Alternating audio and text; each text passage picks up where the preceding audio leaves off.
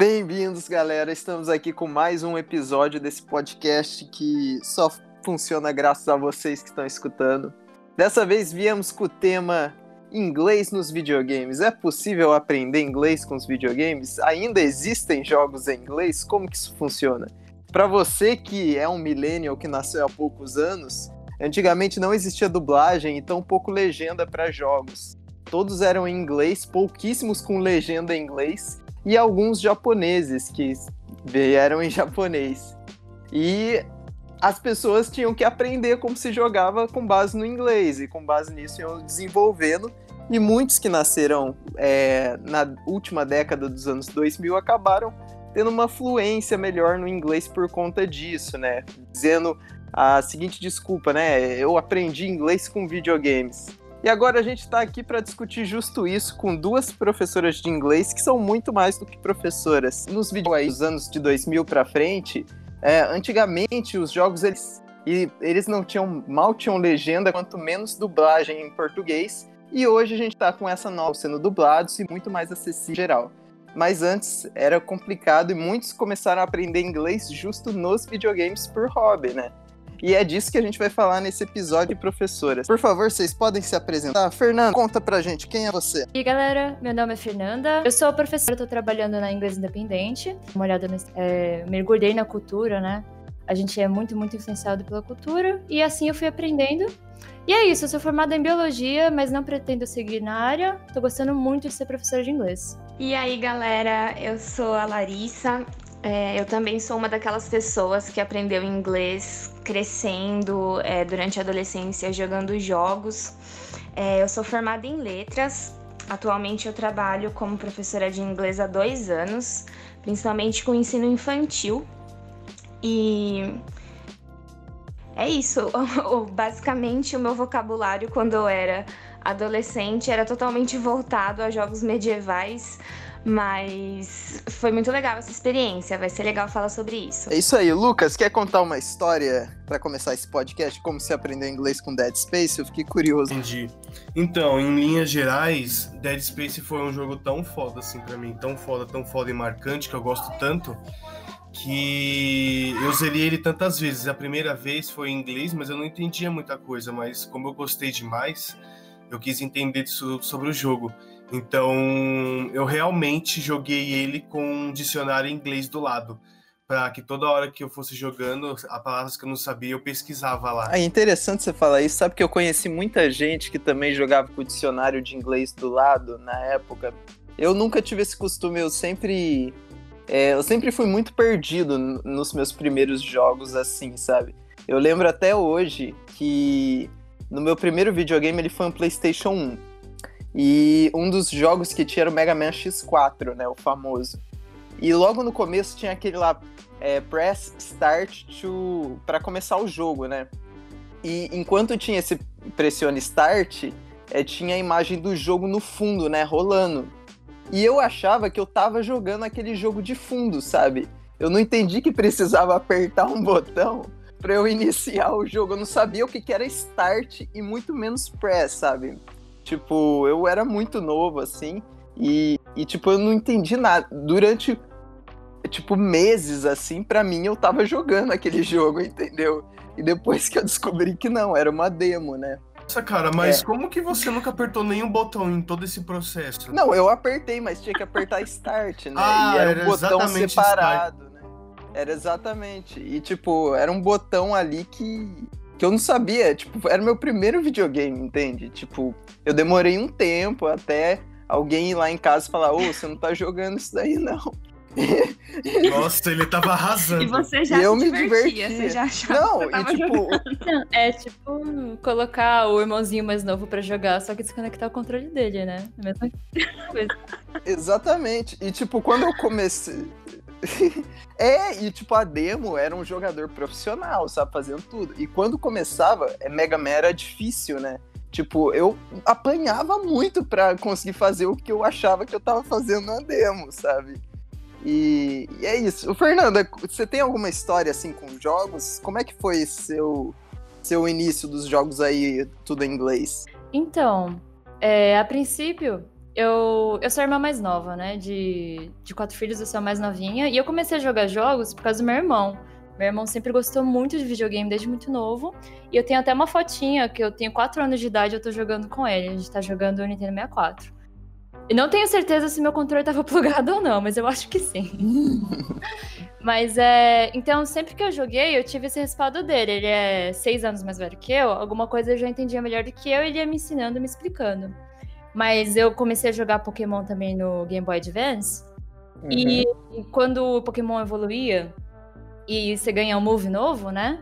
É tudo descrito em texto, né? Que golpe é aquele, o que aquele golpe faz. Você tem que escolher se vai ficar com aquele golpe novo, se vai derrotar algum antigo. E aí, se o Pokémon evoluir e ele não, não tava por perto, eu parava de jogar. Eu tinha que esperar ele chegar para mostrar para ele, para ele falar: ah, esse golpe é bom, esse golpe é ruim, troca por isso, troca por aquilo. Então eu tive muita ajuda do meu irmão, mas com o tempo, antes de eu conseguir desenvolver meu inglês, eu mudava o jogo para espanhol. Porque como demorou para a gente ter os jogos versão português, é, tinha já em espanhol, né? Que é uma língua mais falada mundialmente. E aí que eu falo que é uma ferramenta para aprender línguas muito bom. Eu aprendi, eu sabia mais espanhol naquela época do que eu sei hoje, eu tenho certeza disso. Caramba, e você lembra de algum termo específico assim no Pokémon? Porque eu lembro que tinha muita. Pode até me corrigir que eu não joguei muito Pokémon, mas tinha muito termo, movimento que te permitia ir para outras áreas, né? Tipo nadar, e daí hum. você subia em cima do Pokémon e nadava.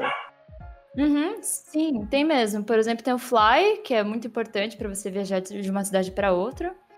É, e aí, mesmo se você não sabe, né? Ah, que Fly é voar. É, você vê na tela acontecendo isso, né? Tem um Pokémon voador que ele abre as asas e voa, assim, sabe? Então você começa a entender.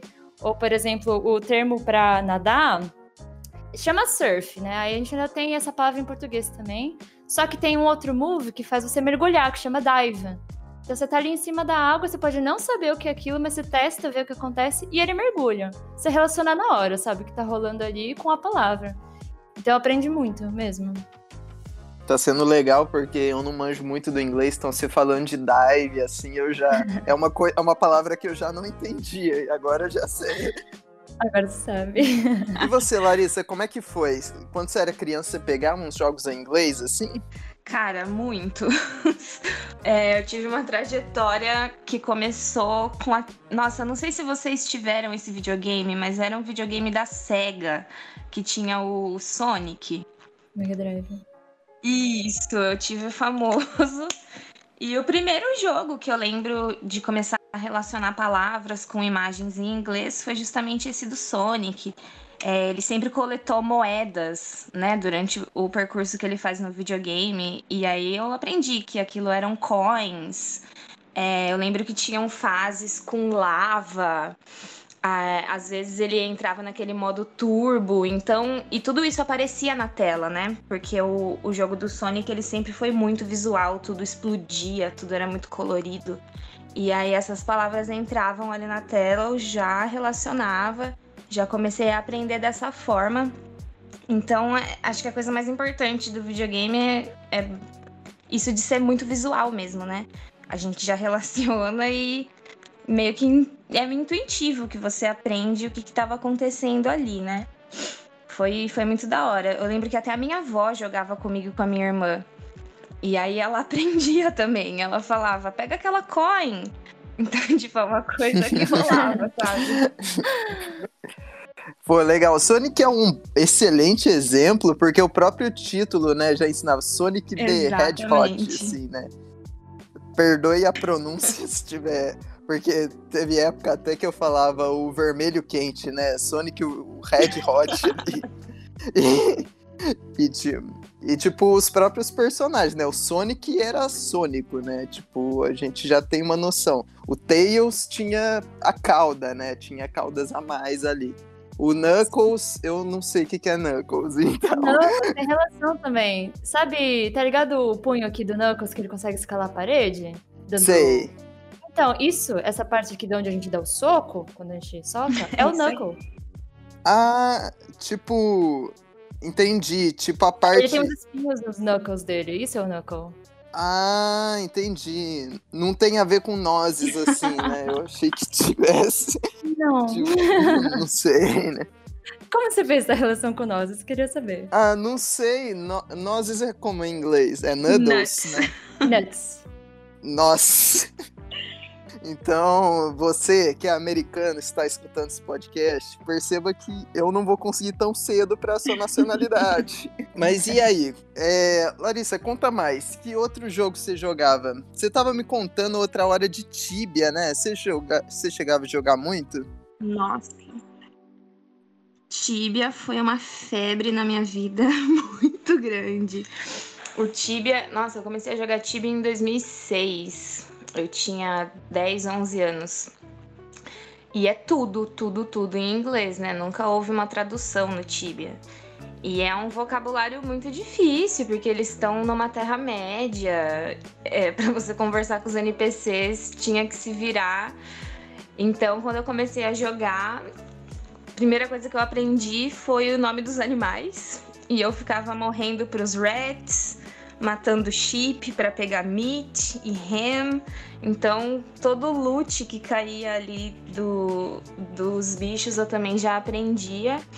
Mas o maior desafio foi conversar com os NPCs é, para conseguir fazer quest, para conseguir fazer task, até você aprender como é que se comunicava ali, tinha que digitar e trocar uma ideia. Foram muitas horas de Google Tradutor e pesquisa. Eu era muito empenhada em aprender, porque eu gostava muito de jogar. É, Tibia era um jogo bem grande, né? E o, e o legal dele é que dava para fazer praticamente tudo, né? É, Você você queimava, você ia na água, você. Ah, sendo bem sincero, eu não joguei muito Tibia. Eu joguei um pouco só numa época, mas, mas já era a época Aham. que, que, tipo, tinha uns jogos mais rápidos e, e, tipo, eu já comecei a achar Tibia meio travado, assim, pra algumas coisas, né? É engraçado isso mesmo, do vocabulário que a gente pega, que não tem nada a ver com o contexto do nosso dia a dia, né? É, ele é todo pixelado, né? Tem gente que não gosta porque ele não, não é modernão.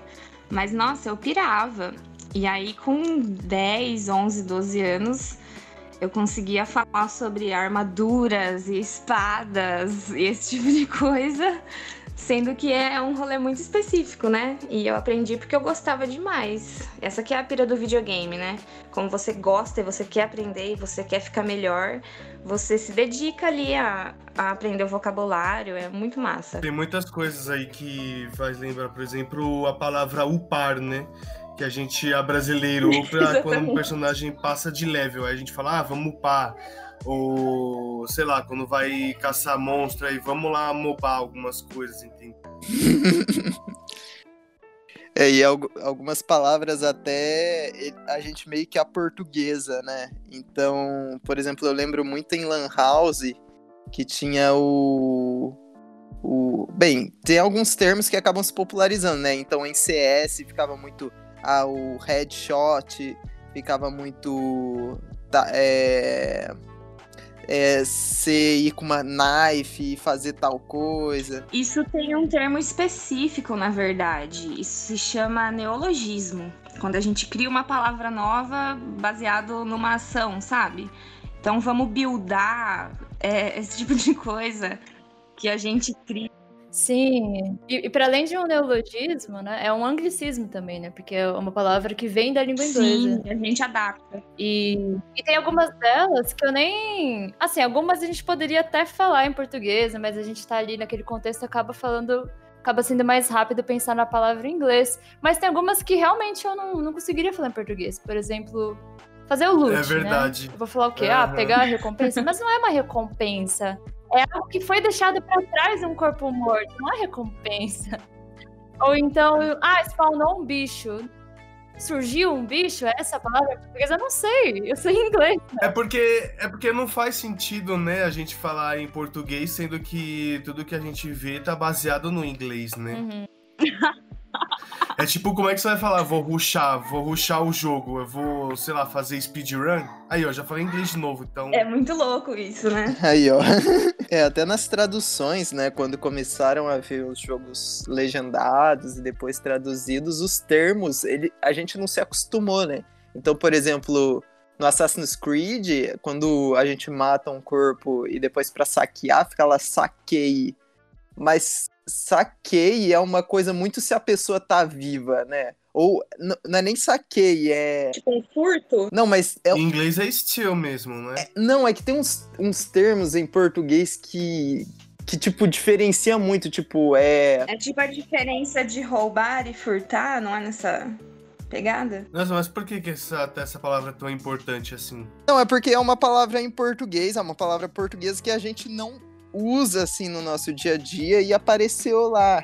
É, Lucas, eu tenho certeza que você sabe que palavra. Não, não é. Eu tenho certeza que você sabe que palavra que eu tô falando. Pilhar, pilhar. Pilhar é uma coisa que a gente não usa pra nada no, no nosso dia a dia. Ah, pilhar. Pô, essa palavra a gente usa no Yu-Gi-Oh! Quando você tá pilhando cartas. Não, mentira que eu nunca usei essa palavra jogando Yu-Gi-Oh! Mas é, mano, você nunca jogou o Yu-Gi-Oh! Duel Links? Não, pilhar, é, então, o que eu falo não é nem pra carta, é pilhar é o corpo morto ali, você pilha ele, quer pegar os itens do corpo morto. Nossa, eu nunca usei isso. Então, mas é justo isso, né? O inglês acabou padronizando o modo como a gente pensa nos jogos, né? Tipo, se a gente se a gente pensa num jogo, a gente pensa em mais uma vez, elementos de RPG, igual a gente fez em outro episódio, né? Então a gente pensa em upar, lutear e coisas que são.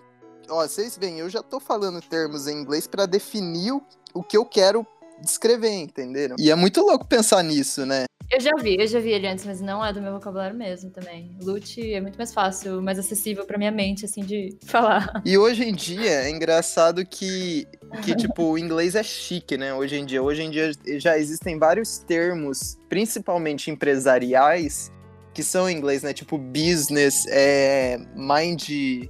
Como é que é? Mind mindset. E vocês acham que hoje o inglês ele é super valorizado justo por essa geração que cresceu com os jogos? Que aprendeu a usar esse inglês melhor? Ah, eu não diria que é por causa dos jogos.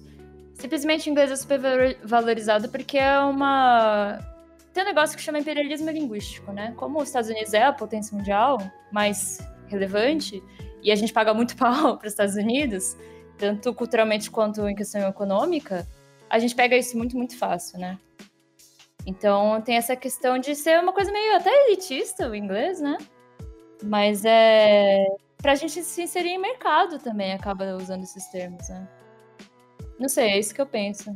Nossa, exatamente. Sim, eu acho que é uma questão mais, mais cultural do que em relação aos jogos mesmo. Eu concordo aí, porque é, tudo, absolutamente tudo, você vai ter que usar o seu inglês em qualquer parte do mundo.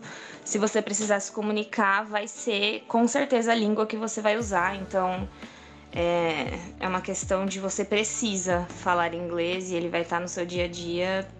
Meu, pelo menos algumas vezes no seu dia o inglês vai aparecer aí. Todo mundo vai ter que usar em algum momento, né? Sim, é muito dependente do contexto mesmo, né? Outro dia é, eu tava jogando um jogo com os meus vizinhos. E aí minha irmã foi lá para ver a gente jogando também. E é isso que a gente tava usando esses termos, né? Por causa do contexto. E minha irmã costuma me zoar quando eu uso um termo em inglês numa situação que não faz sentido, né? Por exemplo, às vezes eu vou falar ah, preciso guardar dinheiro, eu falo salvar dinheiro. Que, é, que eu, tô, eu tô puxando do inglês, é save money. Aí meu namorado até me zoa, fala, mas o dinheiro não tá em perigo, você não precisa salvar ele. Então, eles, eles me dão. É, meio que tá. Quando eu uso fora de contexto assim, eu sou zoada e tudo bem. Mas ali tinha um contexto gamer, e aí ela foi me zoar e eu virei pra ela, tipo, filha, é assim que a gente fala aqui. a gente tá jogando o jogo, a gente vai falar assim. Tipo, craftar em vez de construir. Vou falar craftar. É muito mais a mão ali do que. Agora, vou entrar na polêmica, né? o título desse podcast é Dá para aprender inglês com os videogames. Mas antes de entrar nessa pergunta principal, eu vou, vou cutucar a ferida um pouco. Os, in, os videogames em inglês. Hoje a gente não tem muito videogame em inglês, mas na época, né? Se a gente pegar os jogos em inglês, eles substituem aulas de inglês? E agora para as professoras, hein? Polêmica. Polêmica.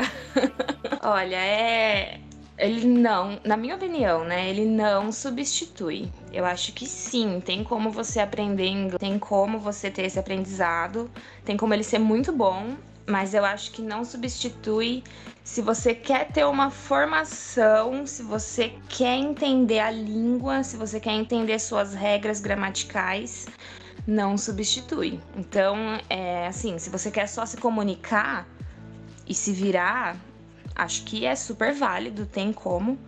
Mas se você quer saber o que é o, sei lá, o past continuous, você precisa estudar em uma aula mesmo. Então, acho que para questões gramaticais, sabe, para você entender como a língua funciona, na minha opinião, não substitui. Mas Larissa, deixa eu, estender um pouco a pergunta. É, por exemplo, a pessoa não precisa aprender exatamente cada termo assim, mas se ela é, tiver a oportunidade para os Estados Unidos e ela só ter jogado jogos em inglês durante a vida dela, assim, tipo, dependendo de quanto ela joga, assim, você acha que ela vai conseguir um inglês fluente, assim, conseguir se comunicar? E, tipo, mesmo se conseguir, ainda assim fica a pergunta, tipo, consegue substituir uma aula? Eu acho que é super possível a comunicação acontecer e a pessoa conseguir trocar uma ideia de uma maneira bastante com fluência, mas o, o que eu quero dizer é não substituir a aula, porque você aprendeu uma língua na minha opinião, não é só você conseguir se comunicar também. Essa parte das regras, para mim, é muito importante. Caso você precise fazer uma prova, caso você precise de um certificado dessa língua, isso não substitui. Mas a fluência para você conseguir conversar com um nativo, você conseguir se virar em outro país, eu acho que dá tranquilo. Fernanda? É, olha, sobre substituir uma aula, eu acho que vai cumprir um propósito diferente do que uma aula cumpre. Mas é, é um facilitador, assim, enorme, enorme mesmo. Porque uma das coisas da minha experiência, né, mais, mais importantes para você aprender uma língua é o que a gente chama de input, que é o quanto você recebe de informação naquela língua. Então você vai criando familiaridade com a língua através de contato e quanto mais afetivo for esse contato, e no caso do videogame é uma coisa muito afetiva, né? Uma coisa que você está engajado na história, você está se divertindo, você está sentindo emoções, sejam felizes, sejam tristes, porque é uma coisa dramática. É, quanto mais afetivo, mais aquilo fixa, né, em você. Então, pode ser que você, a princípio, não entenda que, ah, quando é Simple Past, está no passado, vai ter terminação ED, mas pode ser que você associe muito, né? De tanto ver, ah, yesterday I did something. Tanto ver uma construção assim, começar a relacionar que é passado. Aí eu acho que isso precisa ser complementado. Na verdade, para mim a gramática é o complemento para você conseguir entender melhor o jogo, para você começar a perceber também através de uma aula, né, com é, de um estudo, não precisa nem ser uma aula, pode ser só um estudo, que tem muito material na internet, começar a entender, ah, quando eu vejo isso no jogo, eles estão falando do passado. Vou voltar a jogar e começar a reparar nisso. Aí você fixa esse novo conteúdo através do jogo, vendo a regra, mas o jogo sendo o principal. Eu acho isso super, super possível. Mas uma coisa que também vai ficar faltando no jogo, além de né, esse cuidado com a gramática, é as, as habilidades de output, que seria o speaking e o writing, que é a habilidade em que você não só recebe a informação e processa ela, mas você tem que expor a, a informação, você tem que externar ela. Então você tem que escrever e falar. E isso jogando dificilmente você faz. Pelo menos eu conheço pouquíssimos jogos que você precisa falar ou que você precisa escrever. Um jogo ou outro você precisa escrever, mas é mesmo dentro do jogo não interfere em nada se você escrever errado, se você não for claro nas suas ideias, se você cometer um erro gramatical. Então fica faltando essa parte, né? Legal você falar isso, Fer. Eu vou puxar aqui porque quem não sabe eu estudo educação também. E, e quando você falou desse input, eu pensei muito no socioconstrutivismo. Quando a gente pensa em Vygotsky, Vygotsky ele falava muito que o ambiente ele é construtor do indivíduo, né? Então, o indivíduo, ao trabalhar com o ambiente, ao alterar o ambiente dele, o próprio ambiente altera o indivíduo, né? Então, se você for lá e se esforçar para construir uma cadeira, você vai construir a cadeira, independente de como ela ficou, e aquela construção de cadeira vai te alterar, né? É, e ele trabalhava muito com uma coisa chamada zona de conhecimento proximal. Quando ele falava disso, era que quando você está num ambiente com uma informação que você não sabe, por exemplo, jogando um jogo em inglês e você não sabe inglês, só de estar tá em contato com, com aquela informação, você vai acabar aprendendo. Não é como osmose na química, mas é uma coisa de você interagindo com o ambiente, ele interagindo com você. Então, quando você joga o jogo e toda vez que, não sei, é toda vez que você pula, é o personagem fala jump, jump, daí você vai estar tá associando, né? É que eu dei esse exemplo, só que nenhum personagem fica falando jump enquanto você pula, né? é. Não, mas é isso. O tempo todo dá pra fazer associações muito claras com videogame. É, é, que é muito visual, como a Larissa disse. E, sei lá, às vezes você tem que passar por cima de uma coisa, aparece na tela, assim, volte. Aí você aperta o botão e ele passa por cima. Ah, então volte é isso. É isso durante o jogo inteiro. É, é, direto a gente vê, né? Clean. É, é que assim, gente, igual a Fernanda disse, né? O output a gente acaba não tendo nos jogos, né? Então, por exemplo, eu sou uma criança que nasceu jogando jogos em inglês, sabe? Muitos deles eu tive dificuldade mas muitos deles acabei passando tudo mais. E hoje eu entendo bem o inglês, eu assisto séries sem legenda e tudo mais. Só que a pronúncia do inglês e a escrita são dificuldades muito grandes para mim. A escrita nem tanto, porque eu tô no meio acadêmico, né? A gente tem que escrever direto coisa em inglês e ler coisa em inglês. Mas a pronúncia é uma dificuldade muito grande para mim, justo por conta disso, né? E nisso já é legal que você falou, Fer, porque eu já ia pedir aqui. É, vocês acham que tem alguns jogos que trabalham melhor em inglês que outros? E quais jogos vocês acham que trabalham muito bem inglês para tipo recomendar para alguém que que tá trabalhando essa fluência? Nossa, melhor que os outros? É, que sentido de melhor você tá dizendo? para você atingir a fluência? Então, não precisa ser necessariamente melhor, mas algum jogo que trabalhe mais o inglês. Por exemplo, Pokémon, eu sei que tem vários termos em inglês diferentes, assim, né? É, se nada, voa, é, não sei o que, não sei o que. Mas muitos jogos também são muito focados em combate, né? Então, por exemplo, se você pegar um God of War e um Devil May Cry, você vai ter as mesmas palavras, né? Você vai ter um ataque, jump, é, combo, é, start. E, e, mas, por exemplo, tem jogos que você explora palavras que você usa mais no cotidiano, por exemplo, né? Eu lembro até que tinha um jogo, eu não vou lembrar o nome do jogo, que eu tô péssimo. É, se eu não me engano, é Our, Our, Our Words. Nossa, vocês veem a minha pronúncia, né? Mas é um jogo que você é um menininho com um chapéu vermelho, assim, e tudo que ele escrevia se tornava, se materializava. Então o jogo pedia para você escrever palavras, era todo em inglês, né? Então você escrevia tipo ball, e daí tipo aparecia uma bola na tela, sabe? E daí era um jogo de puzzle que você tinha que tipo fazer coisas diferentes para sair daquelas é, situações, né? Não é Scribblenauts? Talvez seja. Pela sua descrição, lembrou Scribblenauts, mas como você falou outro nome, eu já não sei. Não, ele tinha um chapéuzinho vermelho, assim? É, é, é tipo um capuz, assim, envolve todo o rosto dele. Exatamente, é, deve é. ser esse jogo mesmo. Uhum. Que tem até a versão de super-heróis, não é? Que tem uns termos mais mais heróicos. Não sei. Tem? Eu não sei. Eu, eu acho, acho que tem, assim. Mas o que, que, vocês acham? Você já jogou esse jogo, Fer? Joguei, só que eu peguei ele e tinha em português. Eu joguei em português mesmo. Nossa, isso existe, que legal. Sim, e é muito louco, porque eles têm que ter um, uma base de palavras muito grande para você conseguir criar virtualmente tudo, assim, né? E ele tem, ele tem mesmo. Mas eu, eu tenho eu tenho jogos, assim. Eu acho que com quase qualquer jogo dá para aprender. Mas acho que tem alguns que são meio chaves, assim, que podem ser muito bem usados. É, o primeiro que eu vou falar é The Sims. Sempre joguei The Sims em português, desde quando eu comecei a jogar tinha em português, mas muda para inglês e experimente, é maravilhoso. Ah, legal. E, e eu tô usando The Sims em francês para aprender francês.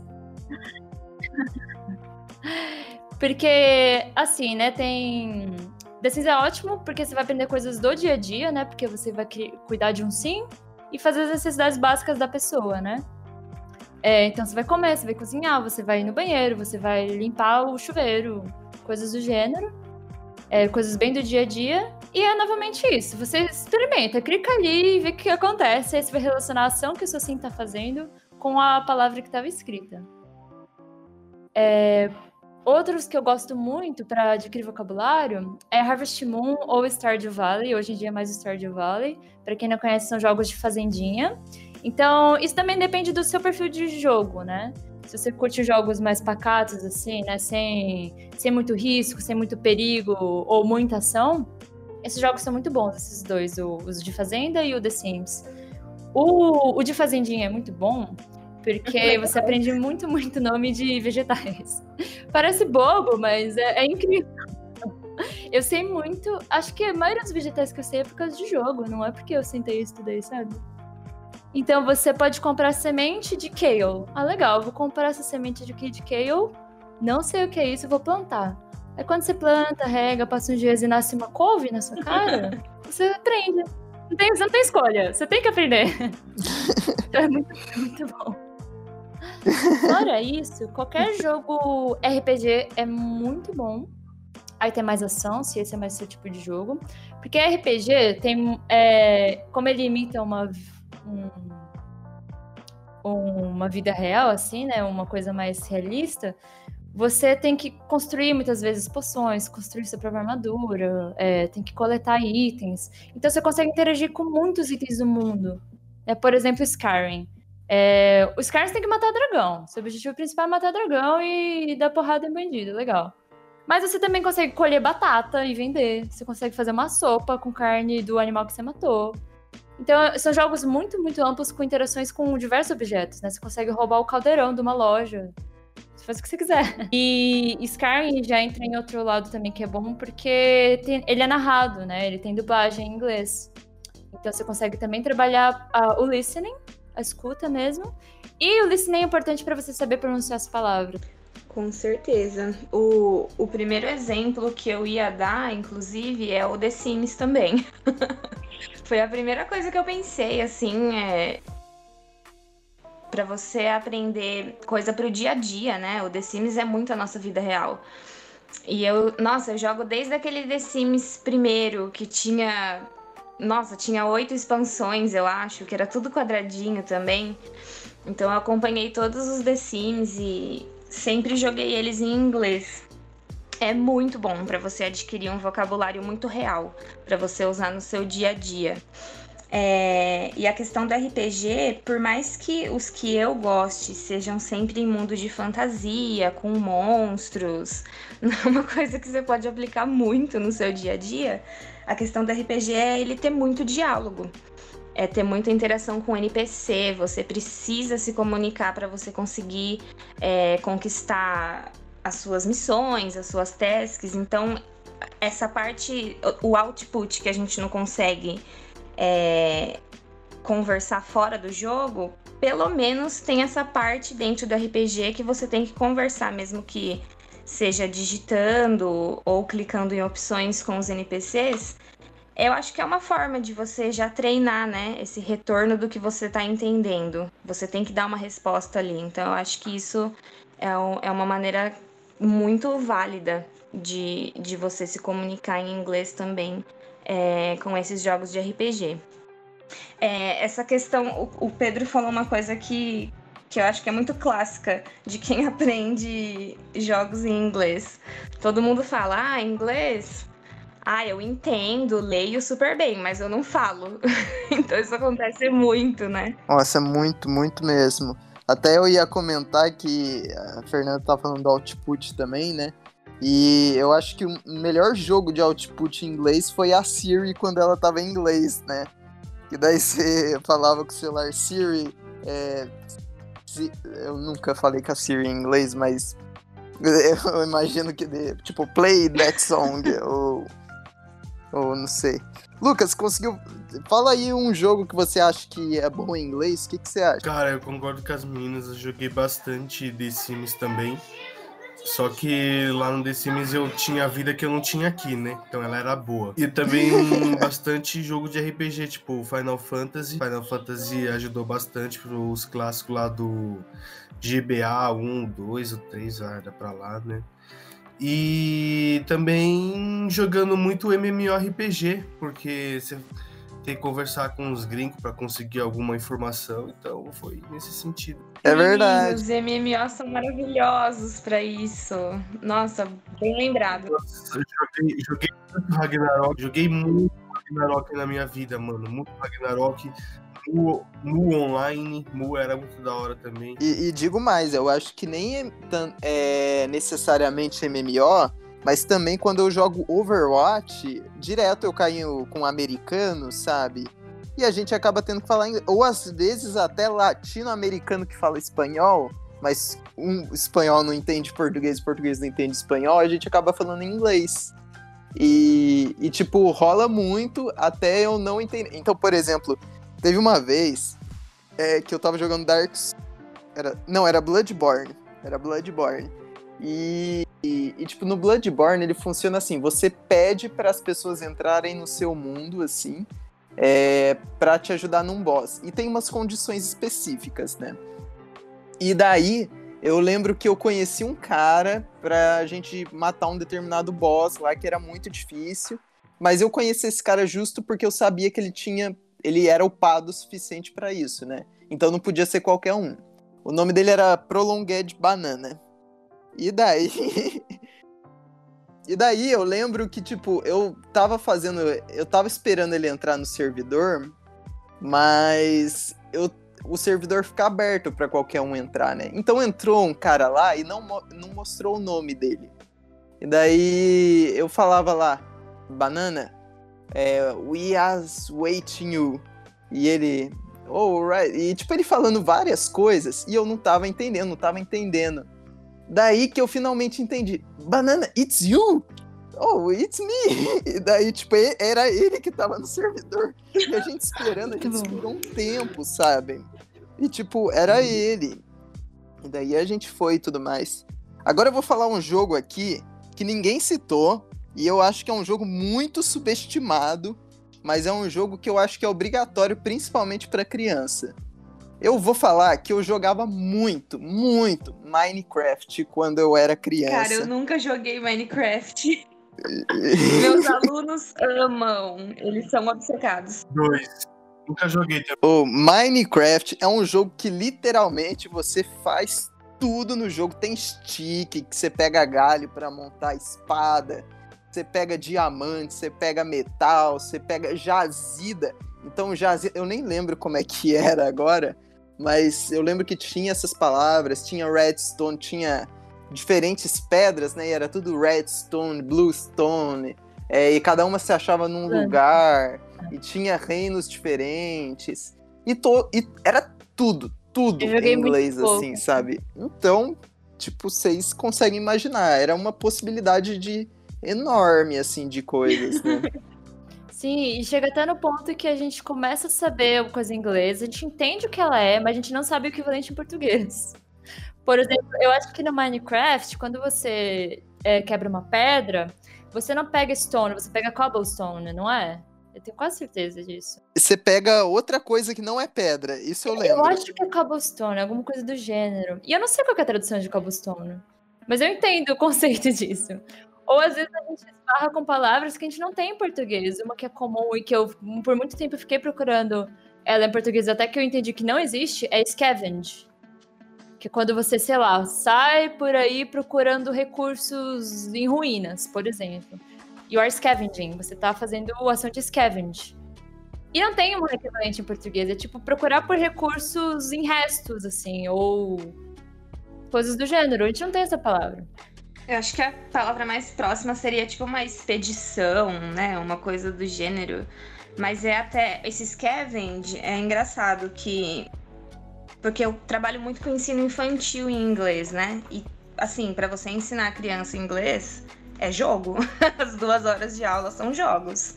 Não são em videogame, mas são jogos. E tem um jogo que chama Scavenger Hunt que eles vão para fora da sala e é como se fosse uma caça ao tesouros, né? Eles precisam procurar o, os recursos que eu falo que estão escondidos.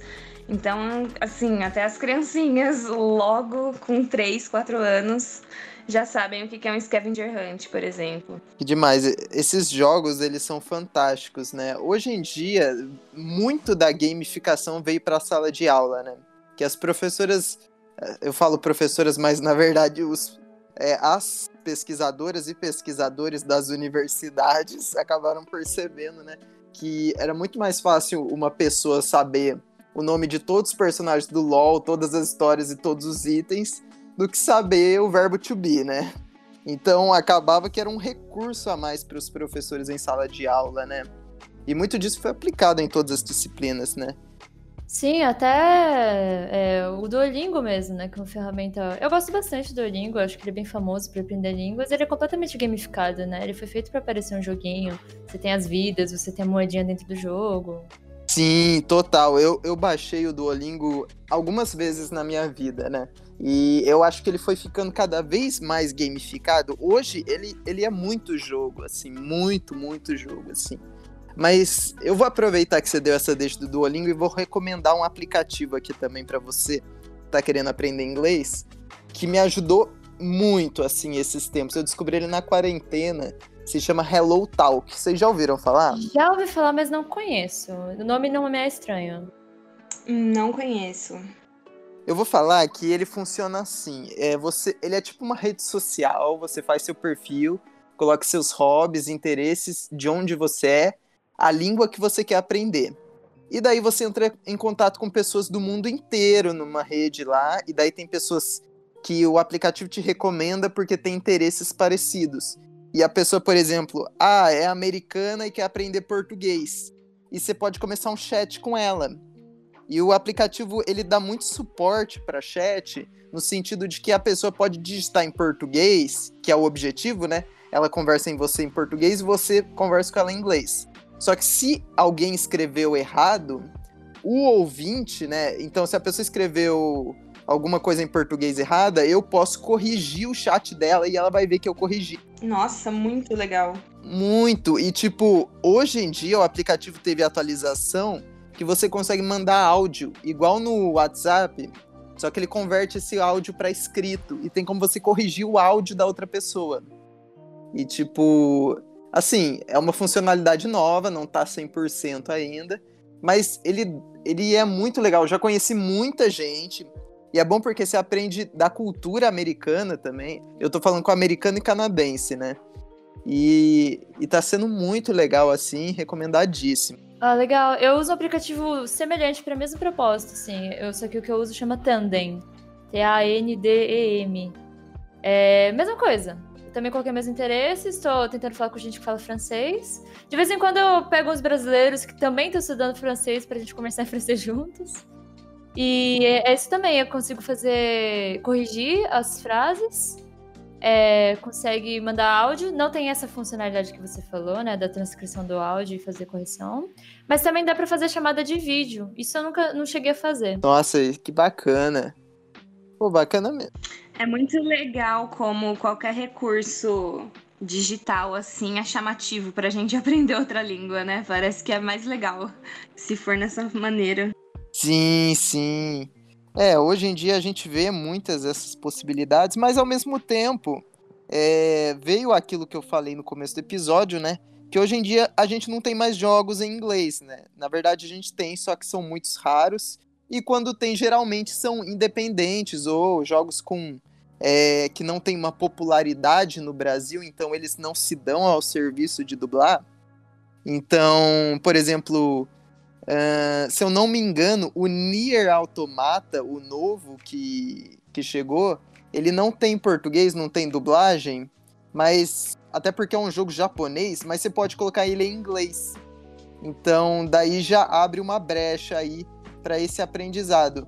Mas isso que eu vou perguntar é vocês acham que a dublagem dos jogos hoje em dia, que é muito popular e tudo mais, os próprios filmes no cinema, que são praticamente todos dublados que a gente encontra em salas, né, populares principalmente, vieram a, de alguma forma, prejudicar é, o aprendizado de inglês que a gente tinha no começo desse século XXI, que, com os jogos, com é, a dificuldade da, legenda, da legendade e da dublagem brasileira? Ai, prejudicar, eu não sei se é a palavra certa, né? Eu, eu gostei muito, eu gostei muito, eu, eu, gostei muito de pegar essa geração millennium que cresceu aprendendo inglês porque era a única opção.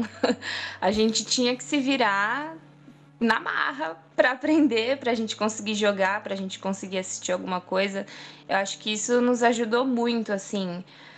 Porém, eu acho que o trabalho da dublagem ele é muito válido também. É, por exemplo, desenho em animação.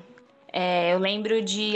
O primeiro filme que eu assisti no cinema, se eu não me engano, foi Vida de Inseto, dublado. E eu tenho essa memória afetiva muito grande com dublagens em animação da Disney, esse tipo de coisa. Então eu acho que é válido também. Eu acho que não é prejudicial. Até porque a gente pode ter a opção de ver legendado, né? Não vai ser só o dublado se você for procurar qualquer coisa no Netflix, você pode trocar ali para o seu interesse de língua. Então acho que prejudicial não seria a palavra certa, mas eu gostei de crescer nessa geração que teve que aprender na marra. É, eu concordo muito com a Larissa.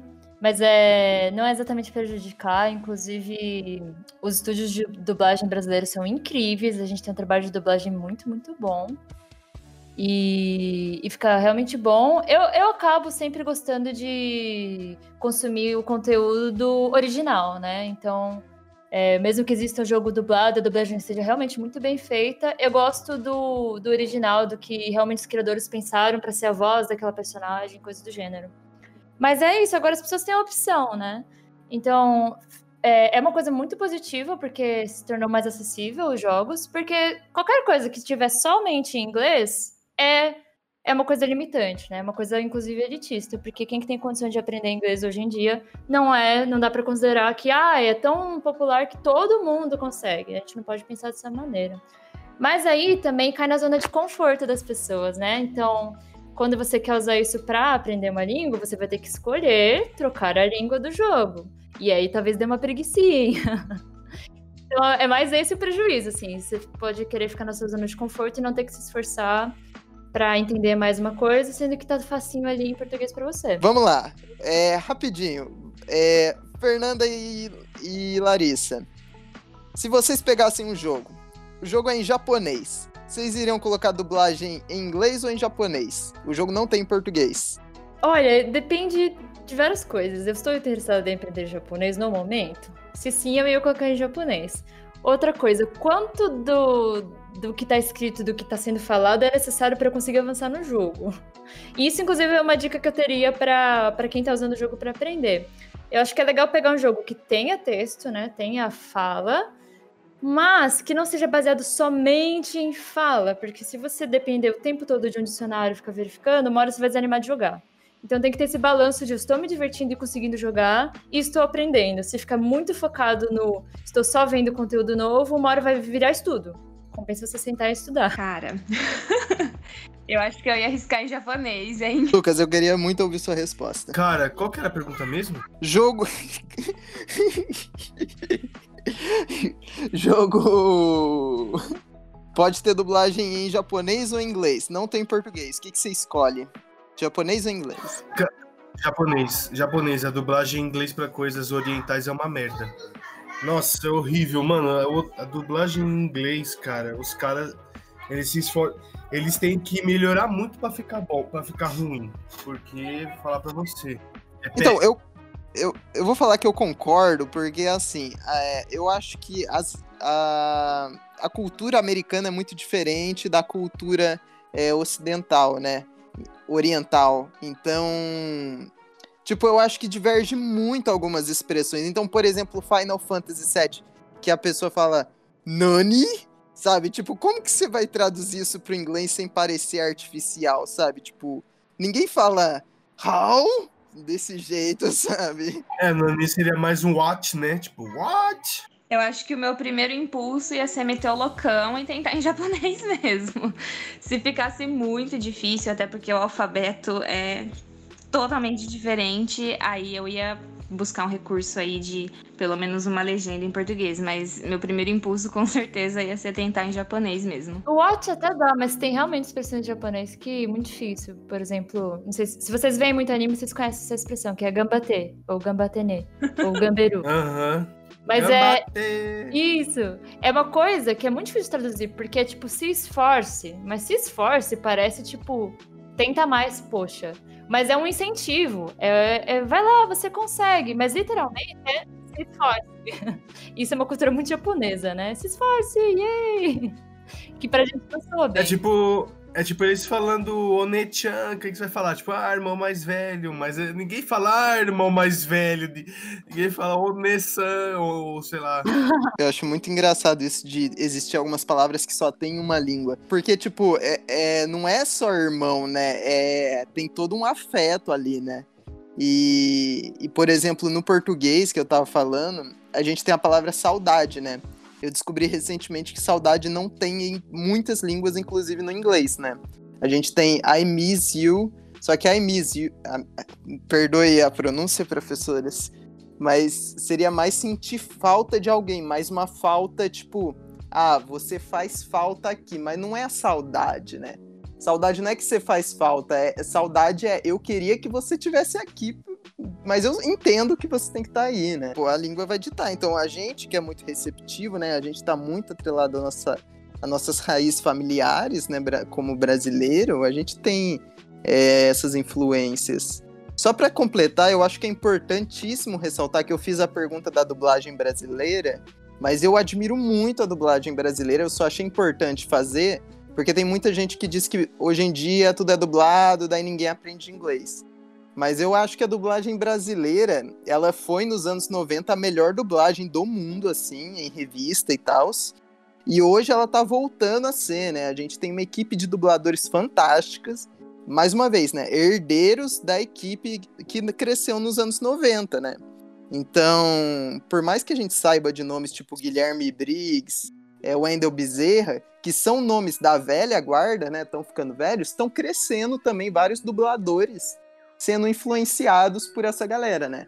Eu e a Fernanda temos um amigo em comum que, que é um excelente dublador, tá para caminhar, né? O Pumba, né? Guilherme aí, ó, abraço Guilherme, que ouve nosso podcast, tem certeza. E acho que é isso, turma. Muito obrigado por comparecerem, que venham mais episódios pra gente trabalhar outros assuntos.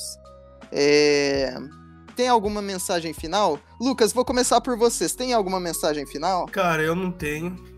Mas curtam aí, né? O Instagram.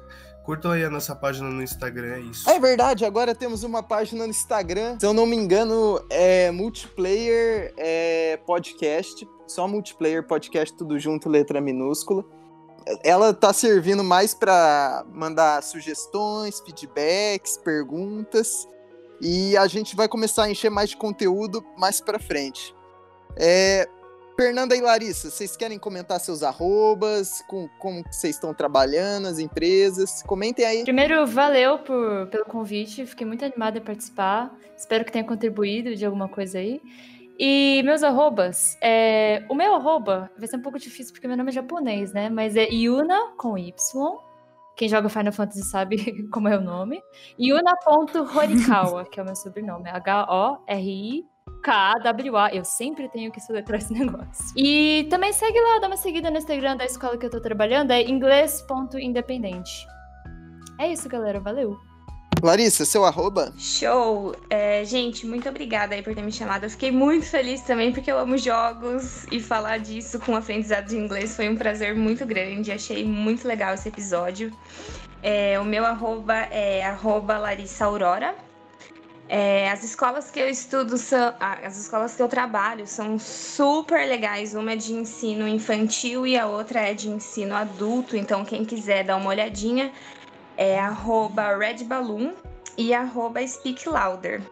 Beleza? Valeu, gente. Adorei. Você não quer falar da sua página de textos em inglês? Fazer o um merchan dela? Nossa, sim, também, verdade. É, eu gosto muito de escrever. Inclusive, consegui agora entrar numa antologia poética, você publicada aí com outras autoras que fizeram poesias com foco feminino. Tô bem feliz. Caramba, que demais! Sim! E o, o arroba que, que é lá do Instagram da, da minha página de textos é arroba Oblivion Texts. Tem tanto textos em português quanto em inglês. Quem tiver interesse em ler poesia, ler meus pensamentos lá, dá uma olhadinha. Fernanda, você tem uma página de desenhos também, não tem? Você quer divulgar? Eu tenho, mas provavelmente eu vou migrar pra tudo ficar num perfil só. Mas como eu ainda não sei, eu vou divulgar sim. É arroba raposina draws, draws de desenha. Nice. Às vezes eu me divirto lá e posto uns desenhos, mas talvez vai ficar tudo no perfil só. Muito show. Isso aí, turma. Até semana que vem com mais um episódio de Multiplayer Podcast. Sigam-nos no, no Instagram.